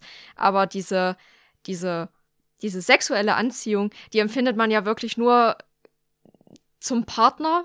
Es gibt sicher auch welche, die ähm, random irgendwelche sexuellen Anziehungen äh, zu Schauspielern empfinden oder äh, über die Straße laufen und vielleicht eine schöne Frau sehen und sich denken, oh Mensch. Aber ich dachte halt für mich, das ist einfach, also ich, ich dachte halt, es ist einfach normal, nicht äh, sexuell erregt zu werden, wenn ich irgendjemanden sehe. Und keine Ahnung, deswegen ähm, war es sehr schwer, das rauszufinden. Aber ich habe mich halt jedes Mal, wenn ich einen Partner hatte, gefragt, was stimmt mit mir nicht? Ja, ja. Was ist los? Warum bin ich nicht normal? Warum kann ich nicht einfach normal sein? Und ich denke, das ist die Kernfrage über jede sexuelle oder geschlechtliche Abweichung in Anführungszeichen nenne ja, ich sicher. Mal, das ist die Initialfrage irgendwie. Genau. Die einen entweder kaputt macht oder ja. man ja geht dem nach und findet vielleicht seinen Frieden dann ja. mit der Sache. Grundsätzlich ja. hast du die Norm und wenn es offensichtlich ist, dass du von dieser Norm abweichst, dann kann man das natürlich besser feststellen. Gibt aber manches, wo man das halt eben nicht so gut feststellen kann, weil zum Beispiel die Repräsentation fehlt. Ich habe für meinen Teil dann wirklich rausgefunden, dass man das Asexualität nennt. Also ich, ich konnte benennen, was, was mir fehlt, sage ich jetzt mal in mhm. Anführungszeichen. Mhm. Ich konnte benennen, was bei mir anders ist aber ich wusste nicht, wie es wie es heißt. Ich hatte keinen Namen dafür, keinen keinen Begriff, kein Konzept. Und äh, irgendwann habe ich mich mit äh, Pride-Flaggen auseinandergesetzt, weil ich keine Ahnung, fand ich spannend. Ich weiß nicht, hat mich irgendwann mal geritten, da zu schauen, was gibt's denn da so. Und da bin ich auf Asexualität als Begriff gestoßen und habe gesagt, Mensch, genau so ist es. Und das war eigentlich der Punkt, wo ich festgestellt habe, ja, okay, das, ich gehöre dazu. Ich bin nicht nur ein Ally, ich unterstütze nicht nur LGBTQIA äh, Plus aus Prinzip, sondern ich bin ein Teil davon. Und das war irgendwie so ein richtiger Aha-Moment. Ich denke, dass das oft kritisiert wird, ähm, auch dieses Kategorisieren. Aber so wie du es erzählst, kann das auch einfach einen gewissen Halt geben. Also eben dieses, warum bin ich nicht normal in Anführungszeichen? Ach ja, ich bin das. Also ich bin Teil dieser Community, weil ich irgendwie da reingehöre. Ja. Bei manchen sind vielleicht die Grenzen noch total fließend, wenn wir jetzt von Pansexualität sprechen oder sowas. Du hattest außerdem vorhin noch erwähnt, die ist nicht binär. Was bedeutet das für dich? Du fühlst dich keinem, also du ist jetzt im Prinzip keinem Geschlecht zugehörig? Ich finde, Geschlecht erstmal ist ein wahnsinnig beschissenes Konstrukt ähm, weil wir immer vom natürlich angeborenen Geschlecht ausgehen. Und gehen wir von meinem biologischen Geschlecht aus, bin ich Mädchen, klar, Punkt, okay. Aber ähm, Geschlecht ist das eben. Das siehst du schon aber klar. Also dieses biologische. Ich sehe das biologische, ganz ja. klar. Allerdings gibt es eben nicht nur das biologische, was dich zu dem macht, was du bist. Es gibt ein soziales Geschlecht, es gibt ein ähm, psychologisches Geschlecht. Also es gibt ganz viele verschiedene ähm, Arten, wie Geschlecht bestimmt wird. Und ähm, du wirst von Geburt an mit der Feststellung, was du für Organe hast, was du für Hormone hast, was du, ja, was du bist, wie du auf die Welt kommst und wirst dann in eine Form reingepresst, die du haben sollst. Zum Beispiel bei mir wäre das, du musst mit Prinzessinnen spielen, du musst Pink mögen, weil du eben ein Mädchen bist. Und mhm. ähm, dieses Konzept finde ich derart beschissen. Und das möchte ich ganz klar, also dieses binäre Konzept möchte ich ablehnen, weil ich finde zum Beispiel, dass Klamotten kein Geschlecht haben. Ich finde, dass Frisuren kein Geschlecht haben. Make-up hat kein Geschlecht. Es ist alles nur von der Gesellschaft so gemacht, also von der Gesellschaft vorgegeben. Und dem möchte ich mich nicht unterwerfen als solches, weil ähm, wie man es an meinen Cosplays sieht beispielsweise, fühle ich mich da als Junge sehr viel wohler. Also warum soll mir die Gesellschaft sagen, ich habe nur Frauen zu cosplayen, weil ich eine Frau bin? Ähm, oder einem, einem Jungen zu sagen, er hat nur Jungen zu cosplayen, auch wenn er jetzt diesen weiblichen Charakter total toll findet ich glaube, das sieht man auch so ein bisschen die Verstrickung von den beiden Themen, also von Cosplay, Anime, Manga und von LGBTQIA+. Darauf ähm, wollte ich sowieso hinaus, sehr, zwei eben sehr bedeutende Sachen für dich ja. in deinem Leben. Und ich sehe natürlich, wie du selber gesagt hast, also vielleicht ist ähm, Cosplay dann für viele aus dieser Community auch eine Möglichkeit, das auszuleben und irgendwie zu einer Normalität zu machen, weil innerhalb der Community ist es völlig okay und es spielt auch erstmal keine Rolle, welcher Sexualität ich angehöre. Das ist einfach egal, sozusagen. Also ist das was, was hilfreich ist und hast du das Gefühl, dass äh, die Quote an, sage ich mal, Leuten aus dieser Community im Cosplay-Bereich besonders hoch ist? Man sieht es an den Christopher Street Day, den wir in Zwickau gehalten haben. Wir hatten sehr viele sehr junge Gäste, die sich eben auch mit der japanischen Cosplay-Kultur identifizieren können. Es waren sehr viele Cosplayer auf diesem CSD. Jetzt auch in Chemnitz vergangenes Wochenende waren sehr viele Cosplayer auf dem CSD. Ähm, und da sieht man schon, die Themen überschneiden sich in irgendeiner Art und Weise. Wie es jetzt genau dazu kommt, dass ausgerechnet diese beiden Themen so viele gemeinsame ähm, Personenkreise haben, sag ich jetzt mal. Also ich, ich weiß nicht genau, was der Punkt ist. Vielleicht, ähm, weil es in Anime und Manga auch jetzt immer öfter dargestellt wird, äh, sprich Yuri und äh, Yaoi ganz Genau, also Schwulen Kommen. und Lesben äh, Genau. Mangas. Mhm. Genau, also das ist ja total im Kommen und total beliebt und vielleicht kann es auch an vermehrter Aufklärung liegen. Ähm, früher wurde ja gar nicht über sowas aufgeklärt. Mittlerweile fängt ja so ein bisschen an, dass ein Bewusstsein dafür da ist, dass äh, zum Beispiel eine Schule das machen müsste, aufklären müsste äh, über geschlechtliche und sexuelle Vielfalt. Also ich, ich kann es nicht genau benennen, wo jetzt die konkreten Punkte sind, wo sich die Themen überschneiden, außer jetzt in Yuri und Yaoi. Aber es fällt auf. Es fällt auf, dass viele Wahrscheinlich Cosplayer hast du dazugehören. ganz richtig gesagt, dass ja die Community sehr jung ist und diese Themen dort einfach sehr viel eher aufgenommen und angegangen werden und die Aufklärung in dem Bereich jetzt da ist. Ja. Ja, vielleicht Vielleicht auch vielleicht liegt es Zugang- schlicht und ergreifend daran. Hm, Vielleicht auch der Zugang zu Medien, der ja früher auch nicht so gegeben war, aber jetzt kannst du ja in einem Fenster quasi LGBT-Themen offen haben und im nächsten schon Cosplay, Manga, Anime-Themen.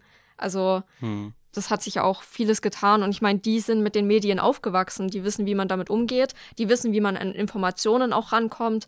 Deswegen ähm, vielleicht ist da einfach der Informationsaustausch dahingehend besser gestaltet. Könnte vielleicht auch eine Rolle spielen. Mhm. Stürzt dich eigentlich im Anime? Also du hast gesagt, es gibt natürlich ähm, diese Anime-Kategorien, die sich mit solchen Sachen befassen. Aber es gibt ja auch eine Vielzahl von Sachen. Ähm, da kann ich jetzt, egal ob ich in Fantasy gucke, in, in Sci-Fi-Animes, in Horror-Animes, doch schon so ein typisches Bild, ähm, wie Frauen und Männer gezeichnet werden. Also Männer kommen meist noch so eher so ein bisschen ähm, irgendwie androgyn weg, äh, aber Frauen ja doch sehr oft, sage ich mal, sehr üppig weiblich. Na, damit wird ja schon gespielt. Ist das was, was dich dann auch stört in der japanischen Popkultur? Oder sagst du, im Prinzip gibt es für jeden was, ich muss mir das nicht angucken? Ähm, es gibt sicherlich für jeden was. Ich finde aber, je mehr Repräsentation man hat, desto besser. Und das muss jetzt nicht unbedingt LGBT sein, sondern das kann intersektional alles sein.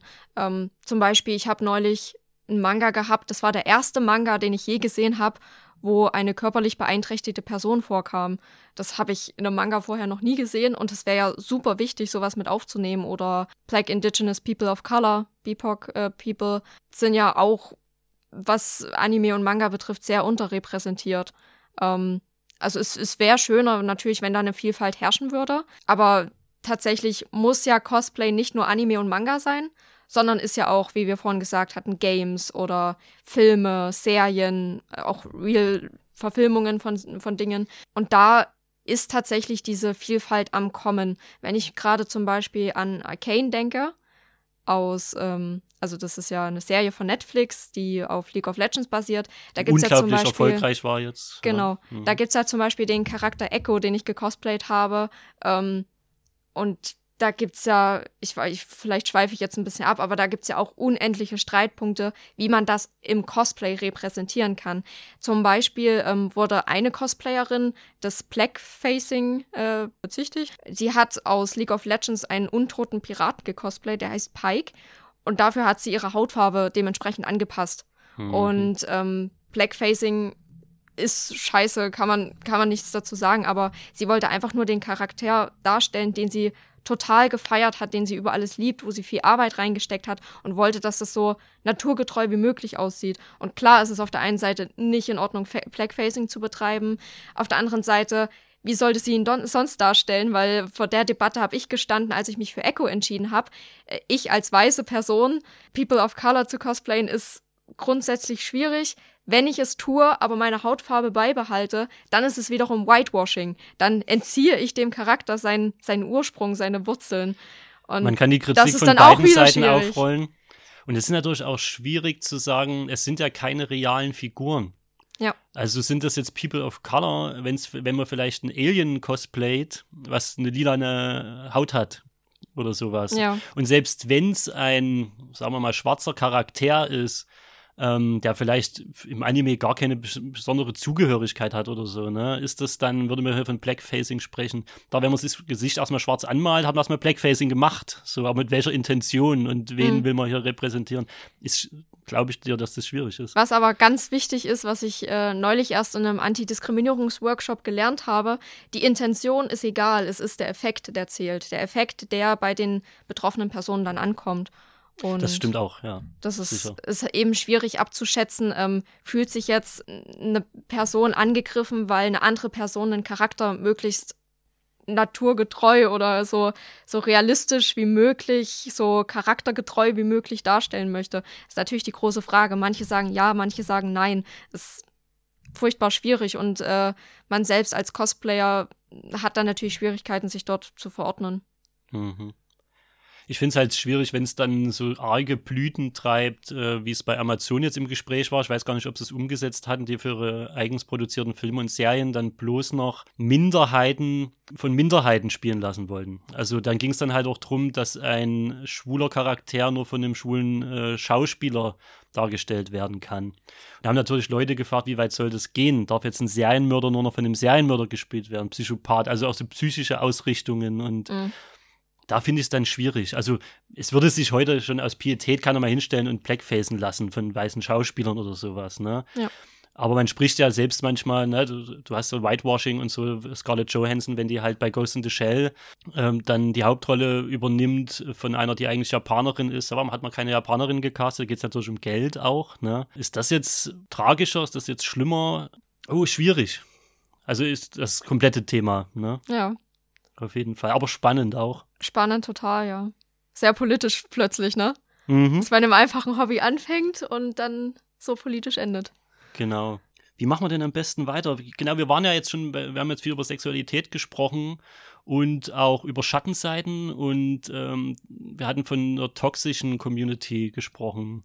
Also wo ähm, im sozialen Miteinander was nicht stimmt. Was hast du für dich festgestellt? Was ist deine Kritik auch so ein bisschen an der heutigen ähm, Cosplay-Gemeinschaft und wie man miteinander umgeht. Wo siehst du da Gefahren vielleicht auch? Also eigentlich ist Toxic das Wort, was einem erstmal einfällt, wenn man äh, in dieser Community länger ist und viel erlebt in dieser Community. Es fängt an bei, also es gibt ja die Wettbewerbe, klar. Es gibt aber auch sehr viele Cosplayer, die diese Wettbewerbe auch außerhalb von diesen Wettbewerben sehen, also die sich zum Beispiel mit anderen vergleichen. Dann entsteht Neid, Eifersucht, du hast das schönere Kostüm, dein Kostüm ist nicht so schön, du hast die bessere Waffe, dafür habe ich das bessere Make-up. Und diese, diese Vergleiche, die, die machen einfach kaputt. Die machen kaputt, weil jeder seine eigene Art hat, irgendwie zu cosplayen. Jeder hat irgendwelche gewissen Vorlieben. Bei mir ist es zum Beispiel, ich überkreuze sehr gerne meine Ponysträhnen ich mhm. weiß nicht, warum, wie das gekommen ist, aber ich mache das sehr gerne. Bin auch schon dafür kritisiert worden, dass ich das tue, weil der Charakter sieht doch ganz anders aus und er hat doch einen ganz normalen Pony. Warum hassen du das jetzt so? Sieht voll blöd aus. Entspricht doch gar nicht dem Charakter. Und dann fühlt man sich natürlich selber blöd und hinterfragt, okay, warum mache ich das eigentlich? Sollte ich es lassen, damit ich für andere besser aussehe? Aber ich mache es doch für mich. Warum soll ich der Person gefallen? Also diese, diese kleinen Stänkereien, in der Community. Also man ist schnell in der Kritik offensichtlich, genau. wenn irgendjemandem was nicht passt genau. an dir. Okay. Du, du hast sehr gutes Wort dafür gekommen. Man ist sehr schnell in der Kritik für alles, was man tut. Mhm. Ähm, grundsätzlich, solange du das machst, was du machen möchtest und niemanden damit verletzt, sollte eigentlich alles cool sein. Aber es gibt zum Beispiel auch Leute, die einem einen Erfolg überhaupt nicht gönnen, die dann äh, Hass verbreiten, die falsche Sachen verbreiten. Ähm, zum Beispiel, ähm, wo ich Cosplay-Ball-Königin geworden bin, hat mir jemand das Gerücht erzählt, dass ich, ange ich angeblich mit allen Typen auf diesem Ball rumgeknutscht hätte, nur um den Titel zu bekommen. Was natürlich vollkommener Schwachsinn ist. Das ist nicht ja nur, wie in so einer schlechten Teenie-Komödie, Ja, oder? genau, genau. Ja. Genau so fühlt sich die Cosplay-Community manchmal an. So eine richtig oh schlechte, schlechte Coming-of-Age-Geschichte manchmal. Und das ist eigentlich schade, weil wir sind schon eine Gruppe Gruppierung, die zumindest früher, jetzt nicht mehr so ganz, aber immer noch sehr schräg von der Seite angeguckt werden und i, die Cosplayer und die sind ja so blöd und sowas und Manga und Anime ist ja nur für Kinder. Und gerade wir sollten halt, finde ich persönlich, zusammenhalten und uns unterstützen und uns gegenseitig helfen. Aber es geht ja echt so weit, dass ähm, beispielsweise, wenn der Person gefragt wird, hey, dein Cosplay gefällt mir, ähm, ich hätte diese Kontaktlinsen, die du hast, finde ich auch mega. Wo hast denn die her? Die würde ich auch gern für das Cosplay benutzen. Ah, nee, das kann ich dir nicht sagen, weil dann siehst du ja aus wie ich und dann bist du ja genauso gut. Also solche Sachen passieren wirklich in dieser Community. Dann wird auch gehatet, weil sich manche vielleicht nicht teure Kostüme von Doki Doki oder Uvovo Cosplay leisten können. Dann gibt's auch Hate, weil andere ihr Kostüm nicht selber gemacht haben. Also es wird das ist sehr traurig, weil man damit im Prinzip auch Leute vertreibt, die vielleicht gerade damit anfangen. Ja, genau. Und die sich die ganze Welt erschließen. Total. Und man muss ja irgendwo mal anfangen. Total. Mhm. Am schlimmsten finde ich persönlich, wenn kleineren Cosplayern, die gerade erst angefangen haben, die vielleicht ein, zwei Perücken besitzen, die eben dieses Casual-Cosplay, was ich vorhin gesagt habe, machen, denen dann gesagt wird, es ist kein Cosplay, wenn du das Kostüm nicht hast, die sich aber das Kostüm vielleicht nicht leisten können oder es wie bei mir war, dass das Elternhaus einfach nicht erlaubt, dass sowas gekauft wird und sonst keine Möglichkeit gibt, an sowas ranzukommen, dass die dann quasi schlecht gemacht werden, denen gesagt wird, hey, ihr seid weniger wert als wir richtigen, vollwertigen Cosplayer, weil wir das Kostüm besitzen. Das finde ich ganz schlimm. Das ist so das Thema Neid, äh, Missgunst und Co. Du hattest aber auch im Vorgespräch äh, davon gesprochen, sexuelle Grenzen zu setzen. Mhm. Ähm, das heißt, da treffen vielleicht minderjährige, ähm, zum Teil auch aufreizend angezogene Personen auf ältere oder auf Gleichaltrige, die dann gewisse Grenzen nicht einhalten. Das genau. ist was, was dir durchaus öfter unterkommt. Mhm. Es gibt ähm, in den verschiedenen Fandoms von den Animes gibt es verschiedene Stufen von Toxis Toxizität nenne ich es mhm. jetzt mal. Sag mal so. Ja. ja.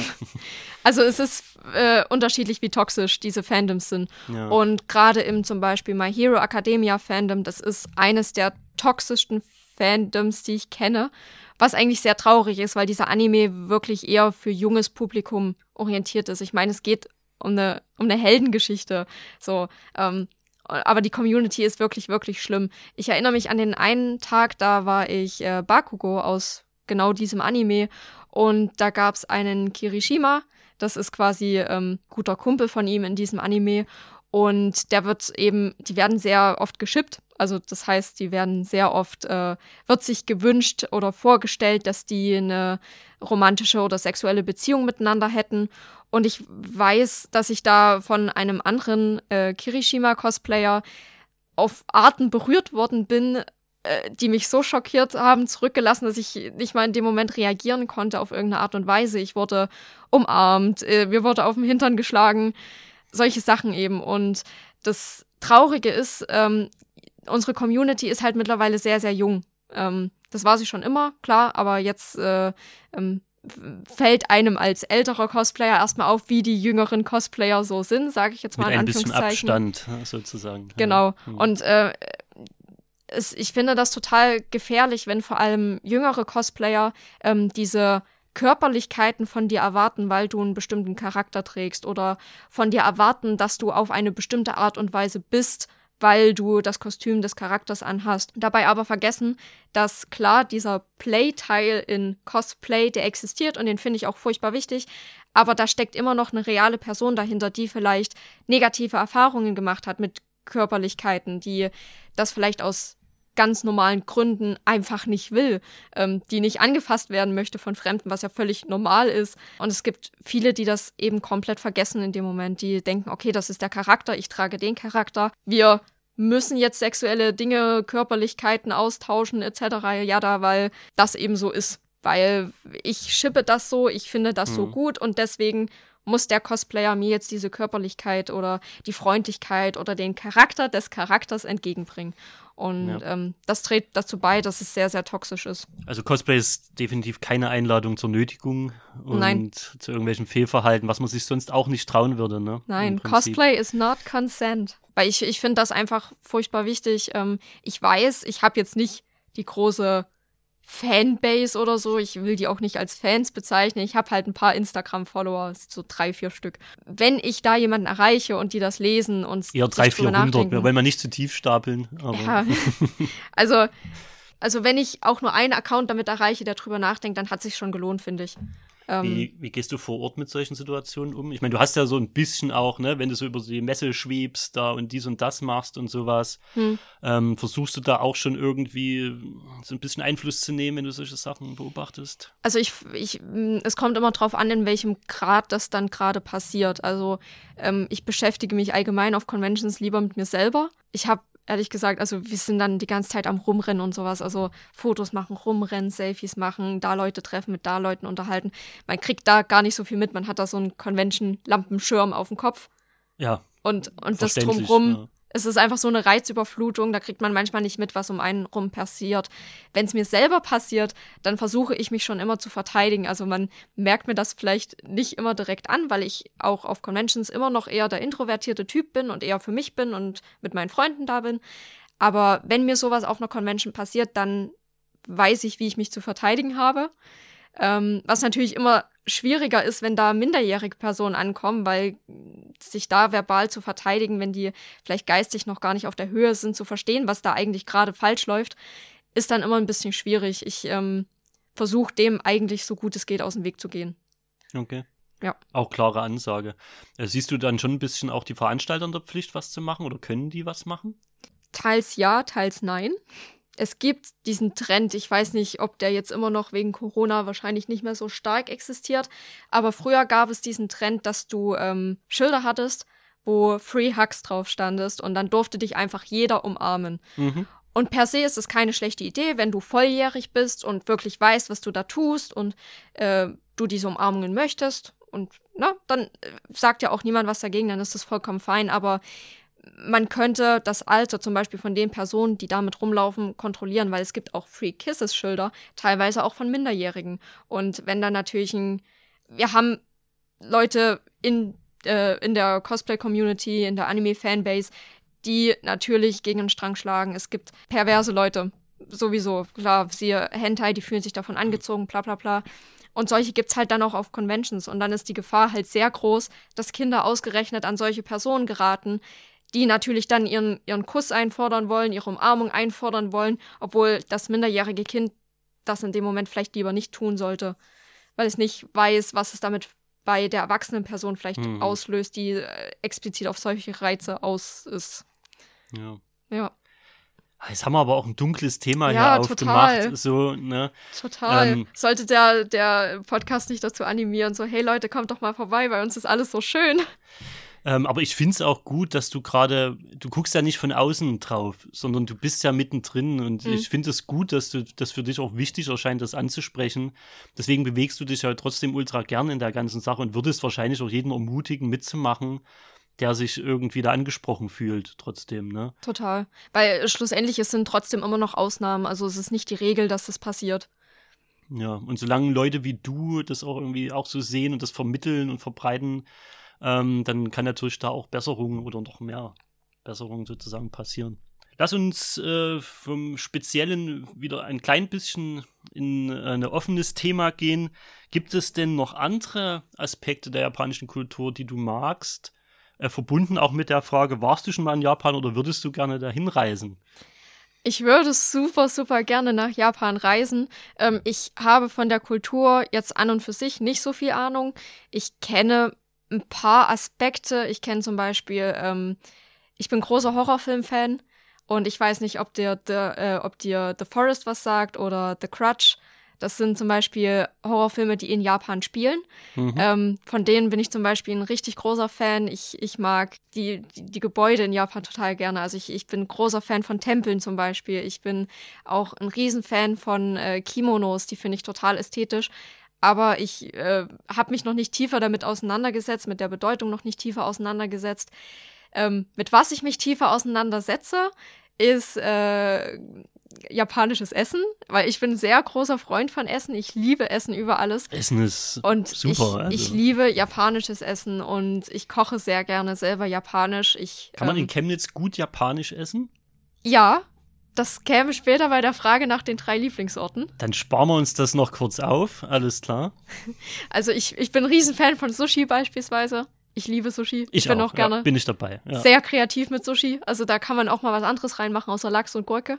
Mhm, absolut. Ja, mega geil. Also ja, ich würde gerne nach Japan und ein bisschen die Kultur einfach näher kennenlernen. Zum ganzen Thema Japan, Anime, Mangas und Co.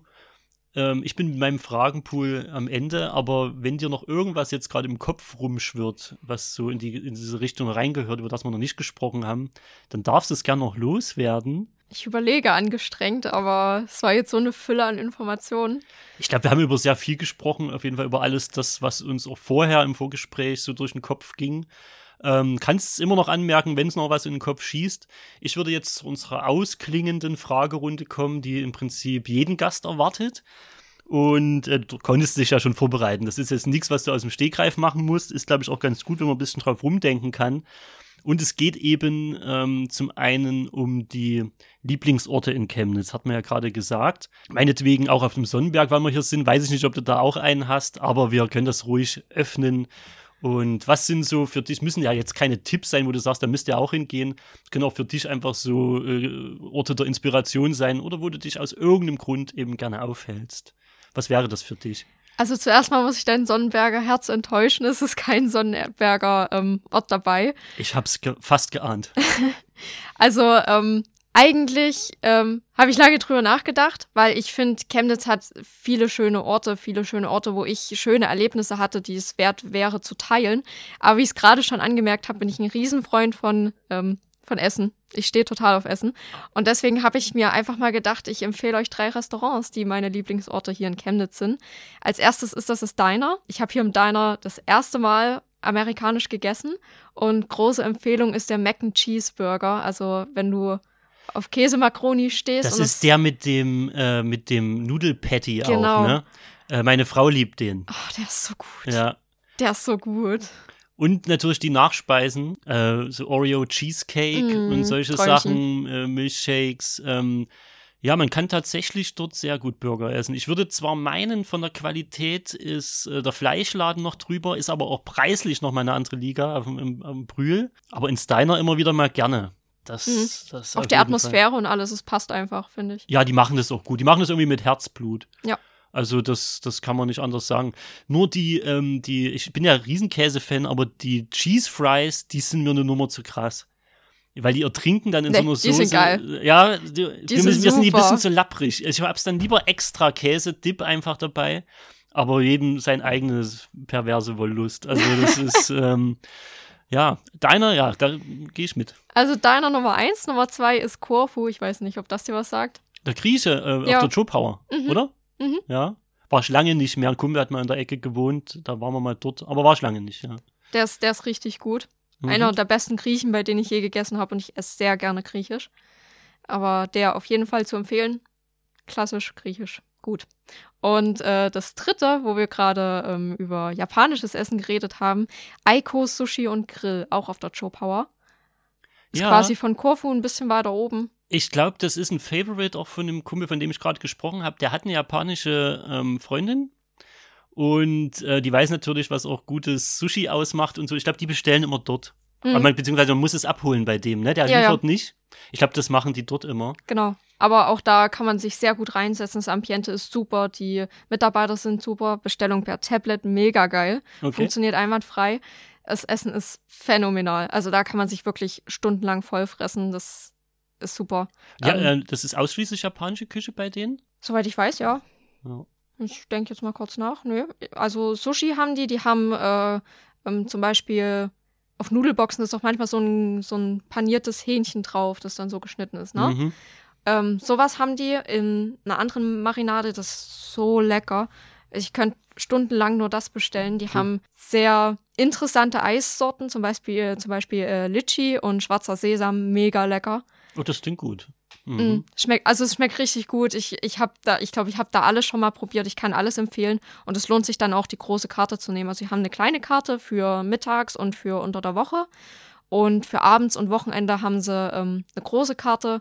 Da haben sie dann noch andere Besonderheiten. Also zum Beispiel tagsüber gibt es kein Lamm, abends gibt es zum Beispiel noch Lammspieß oder so.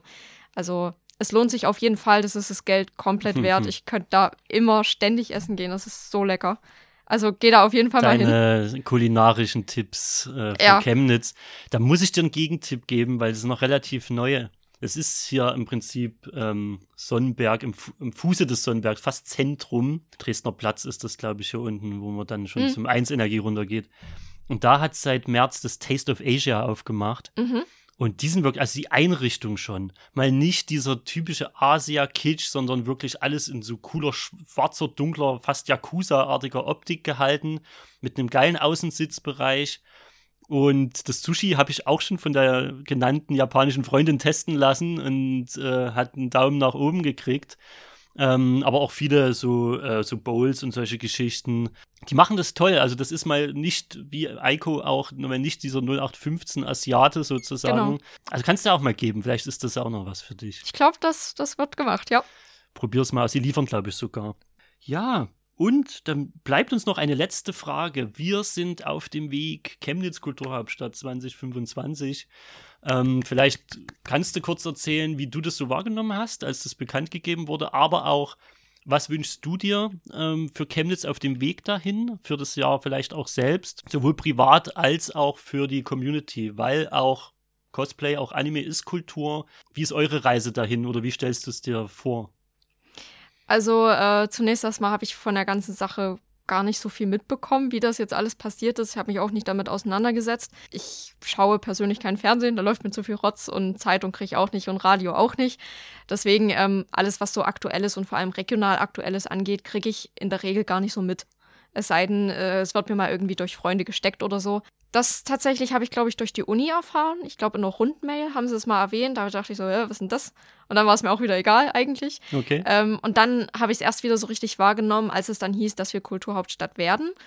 Und äh, da war es mal, äh, was heißt denn das jetzt? Und aha, das heißt für beispielsweise unsere Cosplay-Projekte, wenn wir die anmelden, finanzieren lassen wollen, könnte eventuell ein bisschen mehr Geld rausspringen. Was natürlich wünschenswert wäre, klar. Aber ähm, ich habe eher so allgemeine Sachen, die ich mir wünschen würde ähm, für Chemnitz. Ähm, zum einen ist das ganz wichtig, die Schlossteichinsel entjinxen, weil das habe ich jetzt am Wochenende gesteckt bekommen von jemandem. Es heißt immer, wenn Veranstaltungen auf der Schlossteichinsel sind, mhm. dass es dann wohl immer regnen soll. Das habe ich am Wochenende jetzt am eigenen Leib erfahren. Der CSD war sehr, sehr nass. Und ja, die ist verflucht. Die ist das verflucht, ist, ja. Und ich würde das gerne entfluchen, weil es ist so eine geile Location, die Bühne mega Bombe, ähm, die Kulisse mega geil. Also was, was willst du mehr? Und dann, wenn es da immer regnet, das wäre schade. Also vielleicht kann Chemnitz einen riesigen großen Regenschirm bauen und den einfach mal komplett drüber spannen, damit da alles safe ist. Das würde ich mir wünschen. Äh, und dann zum anderen, weil ich es ja durch die Uni erfahren habe, äh, mehr oder minder, würde ich mir auch was für die Uni wünschen und das wären differenzierte Studiengänge, weil ich, wir sind schon relativ breit aufgestellt. Wenn wir jetzt aber in die anderen Großstädte äh, gucken, Leipzig, Dresden, äh, Berlin, keine Ahnung, da sieht man, dass wir schon was die, die Menge, die schiere Menge an Studiengängen angeht, einfach zurückstecken. Und ähm, als Kulturhauptstadt, die gerade mehr Studenten vielleicht auch anziehen soll, wäre es wichtig, da einfach ein breiteres Angebot zu haben. Das wären so die zwei Wünsche, die mir für Chemnitz einfallen würden. Alles klar. Ja, Sarah, dann äh, bleibt mir jetzt gar nichts anderes übrig, als für das tolle Gespräch zu danken. Äh, ich finde, es war eine sehr runde Sache und es hat mir sehr viel Spaß gemacht besucht Sarahs äh, Instagram-Profil natürlich gerne, ihren Account Yukine, Y-U-K-I-I-N-E auf Insta und ein I weniger auf TikTok, wo du noch ein Hast bisschen... Hast aber das PNG vergessen. Punkt .png, stimmt das noch. Ist bei beiden Accounts? Bei beiden, glaube ich, ja. Ja, Punkt .png. Dann, wenn ihr das noch hinten dran hängt, dann findet ihr sie auf jeden Fall. Und besucht natürlich auch unsere Kanäle, wenn ihr jetzt neu seid und beim Podcast weiter dranbleiben wollt. Dann sind wir natürlich auf Spotify und Co. Besucht uns dann auf Instagram, äh, Facebook und Twitter, wenn ihr up to date bleiben wollt. Und ihr könnt auch ganz altmodisch hier vorbeikommen und äh, am Aushang schauen. Das geht bei uns auch noch, wenn er eher auf dem Sonnenberg wohnt. Und wenn draußen das Lichtchen an ist und das Kaffeesatz Kulturkneipe-Schild leuchtet, dann könnt ihr auf jeden Fall reinkommen. Wir haben nämlich nicht regelmäßig auf, das wird der ein oder andere ähm, wissen. Aber unsere Veranstaltungen, und das können Lesungen sein, das können Konzerte sein, da haben wir jetzt gerade im September, Oktober nochmal richtig viel, bevor es vielleicht einen weiteren Corona-Winter geht, wer weiß das schon.